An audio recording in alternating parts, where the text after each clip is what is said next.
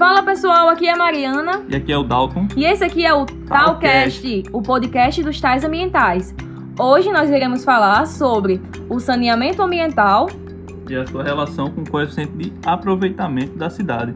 Chamamos aqui o nosso professor Paulo Eduardo da Cunha, o nosso professor, nosso querido professor Paulinho, da Universidade Federal do Rio Grande do Norte. Ele vai nos falar um pouco sobre esse assunto e antes de iniciar essa conversa, você que está nos ouvindo aqui no Spotify, pode ir lá no Instagram, arroba os Ambientais, nos seguir. Lá nós estamos publicando conteúdo sobre a nossa área da engenharia ambiental e os nossos conteúdos aqui no Spotify vão ser sempre que sair um conteúdo aqui, um episódio novo, nós vamos avisar lá, beleza? Então segue aí, vamos para nosso podcast, nossa entrevista, nosso professor Paulinho. E lá vem, professor. Fala, professor. E é isso, pessoal. Estamos aqui com o nosso querido professor da universidade, Paulinho. Fala, Paulinho. Olá, tudo bom, Mariana? Tudo bom, Dalton? É um prazer estar aqui com vocês, colaborar nesse podcast e tratar os assuntos que vocês são abordarem, né, que são tão importantes para a nossa cidade, é, para a qualidade de vida da população, para a saúde, para o saneamento e para o meio ambiente.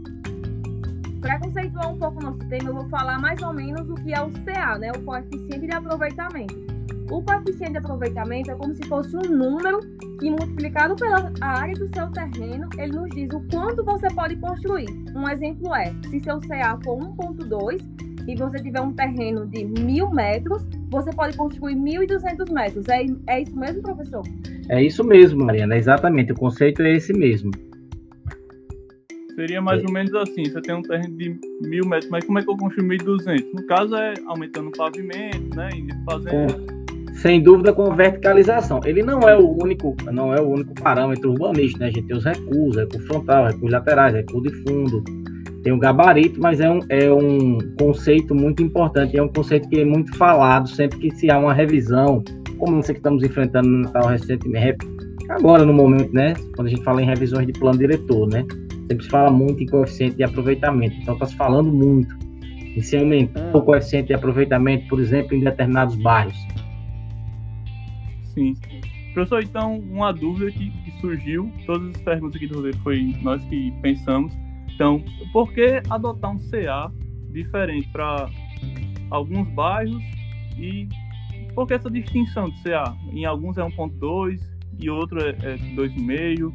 Cada, cada bairro, cada região de, de cada cidade diferente, em Natal, falando especificamente da nossa cidade, não também não, não, muda, né? Então, cada localidade ela tem suas características particulares, e aí levam a um maior coeficiente ou menor, a depender dessas características ambientais, de infraestruturas instaladas.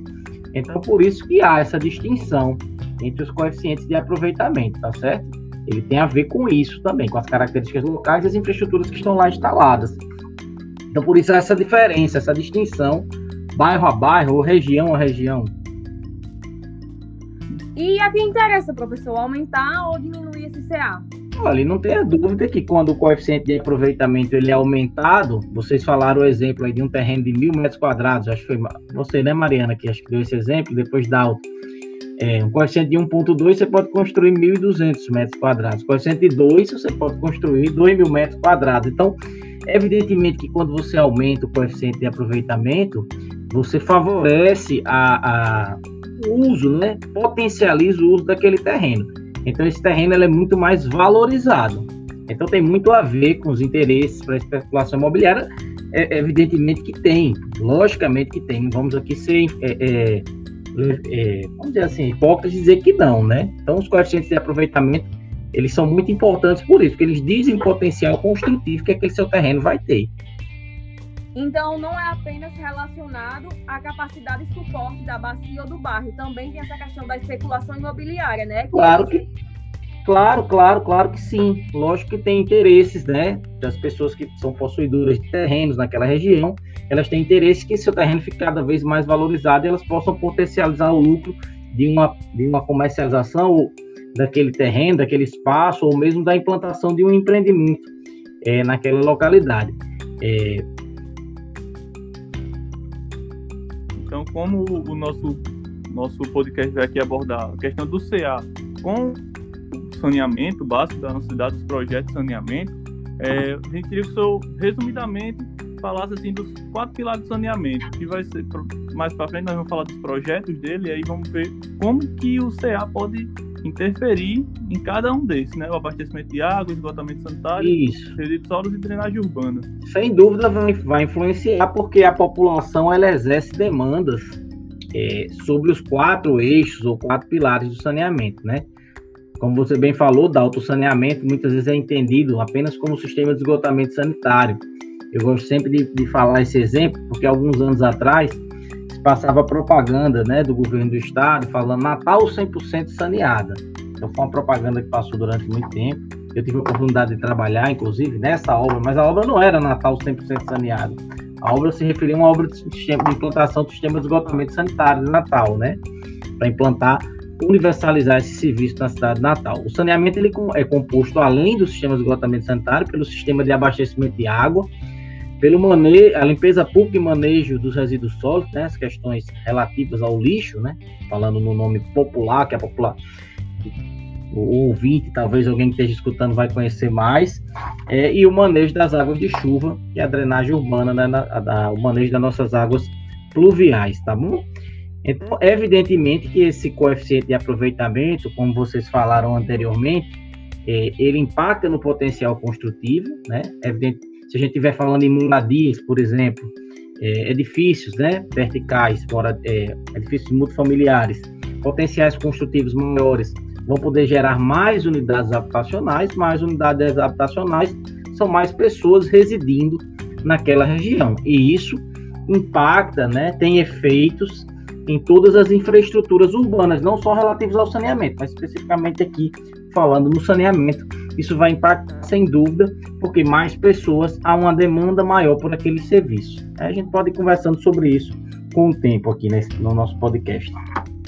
E nós aqui sabemos, professor, que o desenvolvimento desses projetos do saneamento, ele está muito voltado à população futura, né?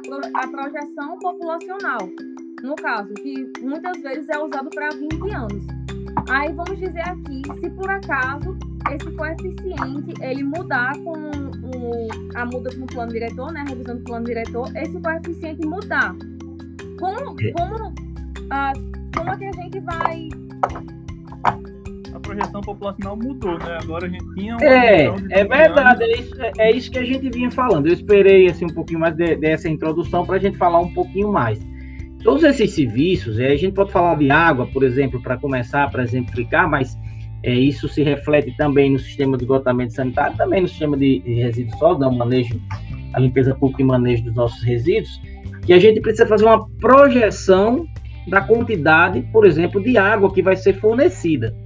Essa quantidade de água que vai ser fornecida para aquela região vai depender do, da quantidade de pessoas que eu estou abastecendo. Depende também do consumo per capita, que cada um consome, em média, por dia, que depende das características socioeconômicas, do clima e uma série de fatores, do índice de medição, né, se tem muito, se as casas têm hidrômetro ou não, mas depende fundamentalmente da quantidade de pessoas que a gente vai abastecer. Quando a gente vai fazer um projeto de um sistema de abastecimento de água, é isso que Mariana estava falando, a gente não faz o projeto para o dia de hoje. A gente não pode construir uma série de infraestruturas, reservatórios, tubulações, estação de tratamento de água, estruturas de captação, pensando na população atual. A gente tem que prever um tempo.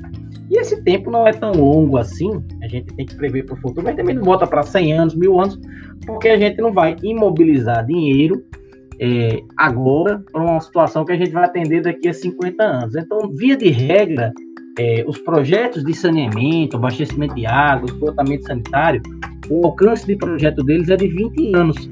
E ele começa, projeto é iniciado, os estudos ainda, né? É, são iniciados é, com a previsão, a projeção populacional. Se usam os dados censitários anteriores, até hoje é um dia até que a gente está gravando esse nosso podcast recebeu a notícia ontem que não vai ocorrer o censo, né? Já não ocorreu em 2020, não vai ocorrer em 2021.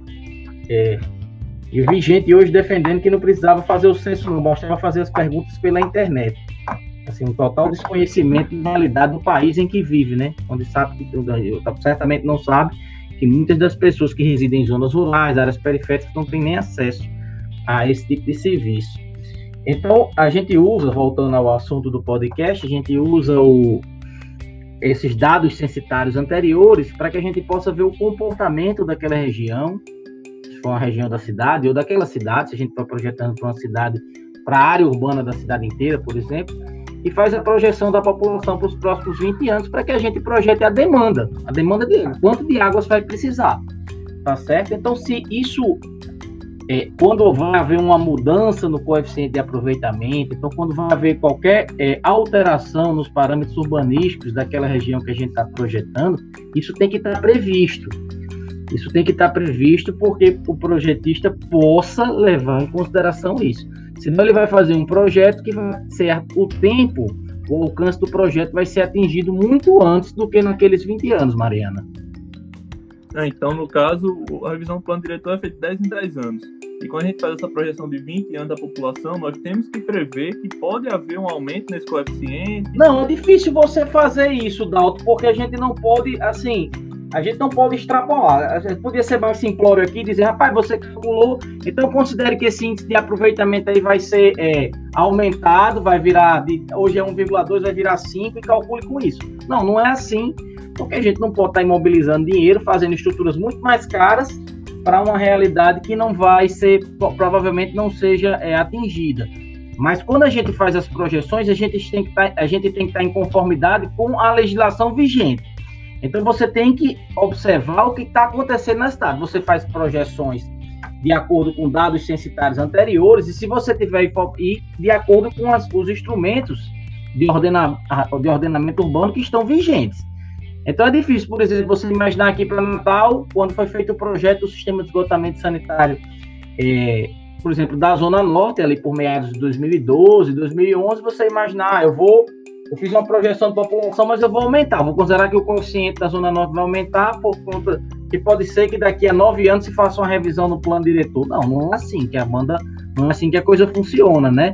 Isso tem que estar muito casado. Se a gente tem já algo certo, que vai acontecer, a gente já faz essa projeção populacional levando em consideração isso. Mas não tem como o projetista ele adivinhar isso. Então, as, as mudanças também no plano diretor, elas têm que estar em conformidade, as mudanças urbanas da cidade, elas têm que seguir a conformidade com as infraestruturas urbanas que estão instaladas e as possíveis ampliações que elas possam vir a sofrer. Então, não é só assim, é você ah, já prevê aí que vai aumentar a população. Não, e, a, e aí eu já também aumento aqui aleatoriamente o meu serviço. Vou, vou, fazer reservatórios maiores, vou colocar tubulações maiores, vou captar mais água, também não é desse jeito. Tudo, a gente está falando de engenharia, onde a gente faz cálculos baseados em dados que são existentes. Professor, o certo é fazer esse cálculo por bacia ou por bairro? Ou por setor censitário? Bom, dizem os, os demógrafos, né? Essa, essa é uma coisa muito, muito confusa, porque a gente, como engenheiro, nós que fazemos os projetos de água e esgoto, e eles começam com uma área que não é exatamente a nossa, que é a projeção populacional, que é um ramo da geografia, né? O que eu tenho conversado com as pessoas que são mais entendidas, vamos dizer assim, que estudam mais essa área de dinâmica populacional, é que o ideal é se fazer por setor censitário essas previsões. É isso certo. que eu tenho. É, é isso assim, as últimas, as últimas vezes que eu conversei com alguns geógrafos que trabalham nessas áreas de projeção, eles falam nisso. É, vocês sabem que tem vários métodos, né? Métodos matemáticos, métodos não matemáticos, de, de projeção dessas populações, né? Métodos gráficos, métodos das componentes, além dos diversos métodos matemáticos, né? Aí que são aritmética, geométrica, logística, mínimos quadrados e por aí vai uma mudança que eu vi na revisão do plano diretor que está ocorrendo em Natal é porque antes a gente via só uns bairros adensáveis, né? Com o coeficiente de aproveitamento um pouco mais elevado. Mas agora eles estão trazendo também um coeficiente de aproveitamento da bacia de esgotamento sanitário. É, isso é, é um pouco preocupante, é, essas, essas questões, porque a gente precisa, assim, quando a gente faz uma revisão no plano diretor, e eu não estou participando da revisão, é, no, no, no, aqui de Natal, então posso falar com mais tranquilidade. É, a gente precisa levar em consideração quando a gente quer adensar um determinado bairro. Eu não vou falar de aspectos relativos à ventilação, é, conforto urbano, vou, vou me ater à parte do saneamento, que é a minha área, né? A gente precisa ver se as infraestruturas que estão lá instaladas ela tem capacidade de suportar aquele adensamento. Ou seja, eu tenho água para aquele pessoal, se houver um aumento excessivo de pessoas naquela região, meu sistema de abastecimento de água, minhas infraestruturas que estão lá instaladas, elas, elas têm suporte para isso, elas aguentam esse aumento da quantidade de água que vai ser levada. E outra, eu tenho água para fornecer para esse pessoal, tá certo? Isso é fundamental. Da mesma forma, o sistema de esgotamento sanitário, que está lá instalado tubulações, eles vão aguentar para que trabalhem, continuem trabalhando da forma que a rede de, de rede coletora de esgoto trabalha, que é uma rede de conduto livre, onde no máximo 75% é, da seção tem que estar tá ocupada, né? 25% fica livre. Você não ocupa o tubo todo, né? Vocês sabem disso. Então, eu tenho que manter as condições adequadas. Então, eu tenho que saber se essas, esses aumentos populacionais que possam, podem ocorrer, estou falando só nas infraestruturas de saneamento, elas terão capacidade de suportar. A rede vai conseguir coletar esse esgoto? Beleza, vai. E a estação de tratamento? Ela tem capacidade de receber essa carga adicional, essa vazão adicional de esgoto que vai ser encaminhada? Então, tudo isso tem que ser levado em consideração, o que a gente tem e as capacidades que nós temos de poder, de poder fazer ampliações. Ah, eu quero aumentar, e, e a gente sabe que é, é, importante também que a cidade se desenvolva, que ninguém é contra isso, mas que se desenvolva com responsabilidade. Professor, então, a gente falando aqui muito que é um pouco preocupante, então, como que a prestadora de serviço de saneamento tem que agir agora nesse momento? Como, como que deve estar o, o movimento lá pela KM, né? Olha, a, não, tá, a, KM, a KM é a prestadora, ela tem um contrato com a prefeitura, né? Então, assim, ela fica numa situação é, muito complicada, porque ela é uma contratada. E o, o, o, titular do serviço, quem faz o planejamento das ações da cidade, incluindo o saneamento, é a prefeitura municipal, é o município, ele é o titular, tá certo? Então, é o que eu tenho escutado, não escutei de ninguém, entendam bem, eu não escutei de nenhuma autoridade municipal disse isso oficialmente, mas eu já escutei nos bastidores é, palavras do tipo assim, ah, se a KR não tiver como ampliar o sistema de abastecimento, ou se ela não tiver como ampliar o sistema de esgotamento sanitário, a gente tira ela e coloca quem faz. Então, o, o, o patrão, vamos, é, o patrão, com uma coisa simples, né? O patrão é, tá dizendo assim, que é o titular do serviço, é o município. Olha, eu quero fazer isso, isso, isso, você vai ter que dar um jeito de entender. Isso não é tão simples como a gente pensa. É, eu, vejo muita gente falando é, sobre o sistema de esgotamento sanitário. A Carne está implantando um sistema de esgotamento sanitário e aí ele não previu isso. Ela teria que ampliar já esse seu sistema que ela está terminando de implantar.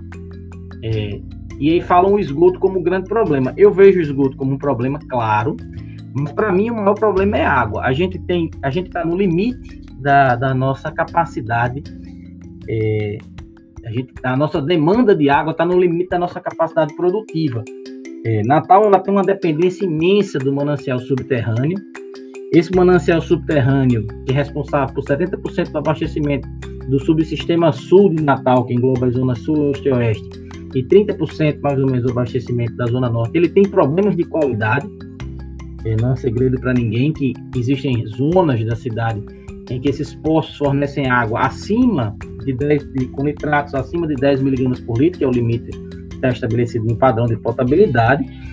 É, a gente tem uma dependência de mananciais superficiais que estão além das nossas fronteiras. A água de superfície natal vem da Lagoa do Jiqui, que está em Parnamirim, ou da Lagoa de Extremóis. Então a gente não tem muito de onde tirar água, tá certo? Se essas demandas continuarem a crescer. Então eu vejo a água, o sistema de abastecimento de água, até como assim, se houvesse um, um, crescimento muito grande da população, um aumento consequentemente das demandas por esses serviços de água e esgoto, eu acho que eu entendo que o serviço de abastecimento de água entraria em colapso primeiro, precisando de uma fonte externa para suprir essa demanda adicional. Teria que buscar água de algum outro local para suprir esse aumento da demanda. Professor, se por acaso a tubulação não for trocada, nada for trocado e a carne não consiga suprir essa demanda, quais seriam os impactos ambientais nesse número da abastecimento? Olha, a gente teria uma série de. Certamente, a gente, se você está com uma demanda maior do que. Você está com uma demanda maior do que você oferta, vai faltar água, certo? Isso. Então, o que é que ia acontecer? Regiões várias regiões da cidade, algumas especificamente, é, ficariam com um abastecimento descontinuado, tá certo? Teria água, mas teria água só alguns dias na semana, a água não chegaria com regularidade. É, ter, ter se, a gente teria muito mais ocasiões de falta de água. Faria aquela escala, né? Uma parte é, o rodízio que se chama, é, é, é. A gente está falando isso aqui do, do ponto de vista hipotético. A gente tem uma infraestrutura instalada e vamos dizer se aumentou bastante a, a, demanda por água e a gente não tem mais de onde tirar. O que é que acontecer? Se a oferta é maior, a demanda é maior, a oferta vai faltar, né?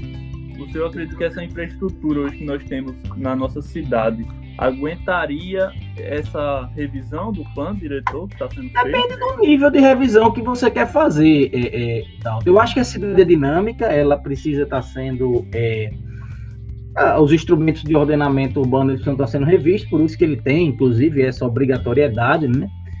E sim, eu acho que é importante que seja revisto, eu acho que é importante que a cidade cresça, que a cidade se desenvolva. Eu não sou contra isso, não, muito pelo contrário.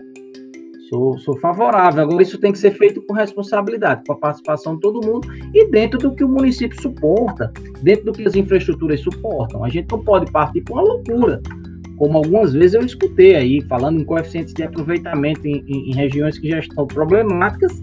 E não estou falando só disso aí, a gente não é falando só de saneamento, não falando de outros aspectos, né, também e o cara chegar e quer sair de, de um coeficiente de aproveitamento lá embaixo e, e, multiplicar isso por 7, como eu cheguei a escutar isso. Não vi oficialmente, mas cheguei a escutar dos bastidores. Então, é, é, tem que se ver, tem que se ver com muita responsabilidade. A gente tem exemplos de coisas que não funcionaram bem, né? A gente tem um exemplo aqui na nossa cidade, é, que foi o bairro de Ponta Negra, onde teve seu sistema de esgotamento implantado ali no final da década de 90, começo dos anos 2000, 99, 2000, e com, em razão é, da implantação do sistema de esgotamento sanitário, que se dizem que foi refeita a revisão de 2000 do plano diretor e houve um adensamento de Ponta Negra e o sistema de esgotamento rapidamente entrou em colapso, tá certo? Então, essas mudanças, elas precisam estar muito acordadas e muito bem é, assim, amarradas, né, conectadas, você agora usou a palavra certa, conectadas com os prestadores de serviço, é, você tem que. Não pode ser, ah, você faz, senão. Se, não, isso não é assim, né? Isso não muda de um dia para o outro. A gente sabe que, por exemplo, obras de esgotamento sanitário são obras muito caras, falando agora de esgoto. São obras que prestem, levam muito tempo, também, levam né? muito tempo para ser executada, levam muito tempo para serem é, iniciadas. É, obras de esgoto, elas têm questões de licenciamento ambiental que são mais sensíveis, são mais delicadas tá certo? Do que obras, por exemplo, de abastecimento de água. Claro, a obra do abastecimento de água tem também seu rito de licenciamento, precisa das outorgas, etc. Mas obra de esgoto, ela normalmente, ela demora mais para se receber uma licença. Então você não consegue, ah, eu quero mudar isso, estou mudando daqui para amanhã. Não, não é assim. Tem um Até tempo de projeto, tem um lançamento do efluente, né? Exata, o corpo receptor, né? Uhum. Então, assim, é, tem, é, tem, é, é, não é que essas coisas não acontecem. Você veja que a gente tem exemplos aqui em Natal, e eu não estou fazendo crítica a ninguém, mas, mas a obra do, por exemplo, do, da estação de tratamento de esgoto do Jaguaribe, que é a, a estação de tratamento de esgoto da Zona Norte, ela demorou anos para sair a licença. Então saíram licença, inclusive, das redes, do sistema de coleta e, e, e transporte de esgoto, rede, ligações, estações elevatórias, mas as estações de tratamento de esgoto demoraram muito mais para sair. Então são projetos aí, mais ou menos 2013, um, um licenciamento ambiental que demorou três anos, quatro anos talvez. Então o que eu estou querendo dizer é com isso que a coisa depois ela não acontece num passo de mágica não. Tipo assim, ó, aumenta a sua estação de tratamento de. Não é, não é a, vamos, lá, toque de caixa. Não é como a gente faz, pinta a casa da gente, não. Porque teve esse problema de Ponta Negra. E aí impactos ambientais foram apareceram. Para quem vai essa conta? Quem paga essa? Quem fica como responsável? Se a gente fosse, se uma população quisesse reclamar, para quem ela teria que reclamar realmente? Até porque temos aqueles princípios, né? Que nós, nós, eu falo todo mundo, prefeitura, CAERN, população, nós temos que respo nos responsabilizar pelos impactos que causamos, né? Mas quem seria esse responsável no final das contas? Olha, termina, termina que a prestadora do serviço tem que assumir esse ônus, né? Os extravasamentos que vão ocorrer na rede, porque a rede está acima da sua capacidade, os extravasamentos nas elevatórias em determinados horários, porque está acima da capacidade da bomba do que foi dimensionado. Mas quem sofre mesmo não é o prestador do serviço, não. Claro que ele vai ter trabalho, mas ele está sendo remunerado, né? Esses impactos eles recaem na população. Na população, é quem é mais prejudicado nisso. Você que mora perto de um elevatório aquele, e aquilo ali está vazando, está vazando para perto da sua casa, dando retorno. Você que mora numa determinada região e tem constantes extravasamentos de esgoto, um posto de visita que está em frente à sua casa, você está convivendo com, aquela, com aquele inconveniente, que não é só um inconveniente visual, é, você traz mau cheiro, traz doenças. Doenças também na saúde ambiental, né? É, então. Exatamente. O meio ambiente como todo sofre. Então, eu acho assim, claro que a prestadora do serviço vai reclamar e tal, mas ela também, mais gente está pagando mais, também a capacidade de faturamento dela aumenta e ela consegue. Não é o ideal, não é a situação ideal, não é o que ninguém quer. Eu trabalhei em operação e não é o que a gente quer. A gente não quer não, que chegue mais esgoto do que a gente está preparado para tratar, ou para conduzir, ou para transportar. Mas eu acho que o grande prejudicado nisso aí é a população em geral. Entendi, professor. Então, assim, só para a gente resumir tudo muito bem, né? Esse cálculo do coeficiente de aproveitamento ele deve ser muito feito de acordo com a projeção populacional, conversado muito com a prestadora de serviço, né? para que assim ele seja, ele seja feito de acordo com a capacidade de suporte do bairro, da bacia, de infraestrutura e tudo isso, não é mesmo? Visando desenvolvimento, especulação imobiliária também, né? Tem. Claro, né? claro, claro. A gente deve tentar equilibrar os dois aspectos. Né? Claro que tem o interesse é, o comercial, o interesse né? imobiliário, novas moradias são importantes também, né? A gente, a gente, a, a construção civil, eu sou engenheiro civil, né? A construção civil é um motor, é uma, é uma atividade importante, a gente não é contra. Mas é como a Mariana falou, isso tem que ser feito com muita responsabilidade e, e, e sabendo e conversando com e vendo as possibilidades, o que a gente tem ali, o que é que, o que, é que aquela região realmente suporta, para que, é que ela está pronta, para que, é que ela tá, é, foi projetada, porque a gente não pode ser irresponsável e ser leviano de, de imaginar que ah, é, é, é aquela frase antiga que se dizia: onde come 100, come, onde come 5, come 7, porque não come.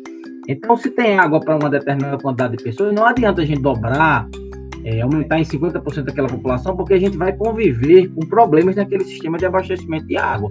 Interrupções, faltas, ou no sistema de esgotamento sanitário, transbordamento, retorno para as residências, tratamento inadequado do esgoto, seu lançamento sem atender a, a, a, o que está disposto na legislação ambiental e nas e licenças. E a poluição dos aquíferos, no caso, né, que já uma parte já é Isso. poluída com nitrato, mas se não tem ocorrido o tratamento correto... Exatamente, vai, exatamente. Vai poluir exatamente. cada vez mais, não é? Cada vez mais. Então a gente tem que fazer tudo isso é, casando, né? A gente tem que ver é, é, esses aumentos. Tudo bem, a gente quer aumentar uma determinada região, a gente quer trazer o desenvolvimento para aquela região, ótimo, mas vamos avaliar como é que essa, o que é que essa região tem implantado e como é que a gente pode é, fazer com que as pessoas que vão residir naquela região ou que já residam continuem ou possam ter serviços adequados, né? E aí não só o saneamento, para tudo, para tudo, né? Assim, só a última dúvida, nos bastidores, você acha que essa conversa está sendo desenvolvida, está sendo feita nesse momento? Eu acho que não da maneira que deveria estar sendo feita, sendo bem sincero aqui com vocês, a gente está entre amigos, né? sendo bem sincero, eu acho que não está sendo feita, não, ela infelizmente ela não vem sendo conduzida da forma que deveria estar tá sendo.